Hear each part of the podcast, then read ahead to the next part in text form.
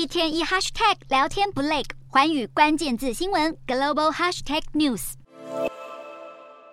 这两位都是女儿身，可是怎么上看下看都觉得阳刚味很浓厚。这是来自中国的两位女子田径运动员廖梦雪与童增欢，两位都出生自湖南，专业都是赛跑项目。其实他们的性别疑云已经争议了好多年。闭上眼听这个声音，会以为是一位男生选手在说话。二零一九年，在一片质疑声中，中国国家田径队在微博发声，替他们澄清生理性别。但是近日，世界田径联合会公布最新的世界排名，却不在榜单里看见他们的身影。而中国田协相当低调地处理这件事情，还对外强调人们越来越尊重并接受跨性别运动员的存在。其实，在东京奥运会上就没有见到这两人参赛。以上种种也让外界怀疑，之前大家在猜测的是否才是真相。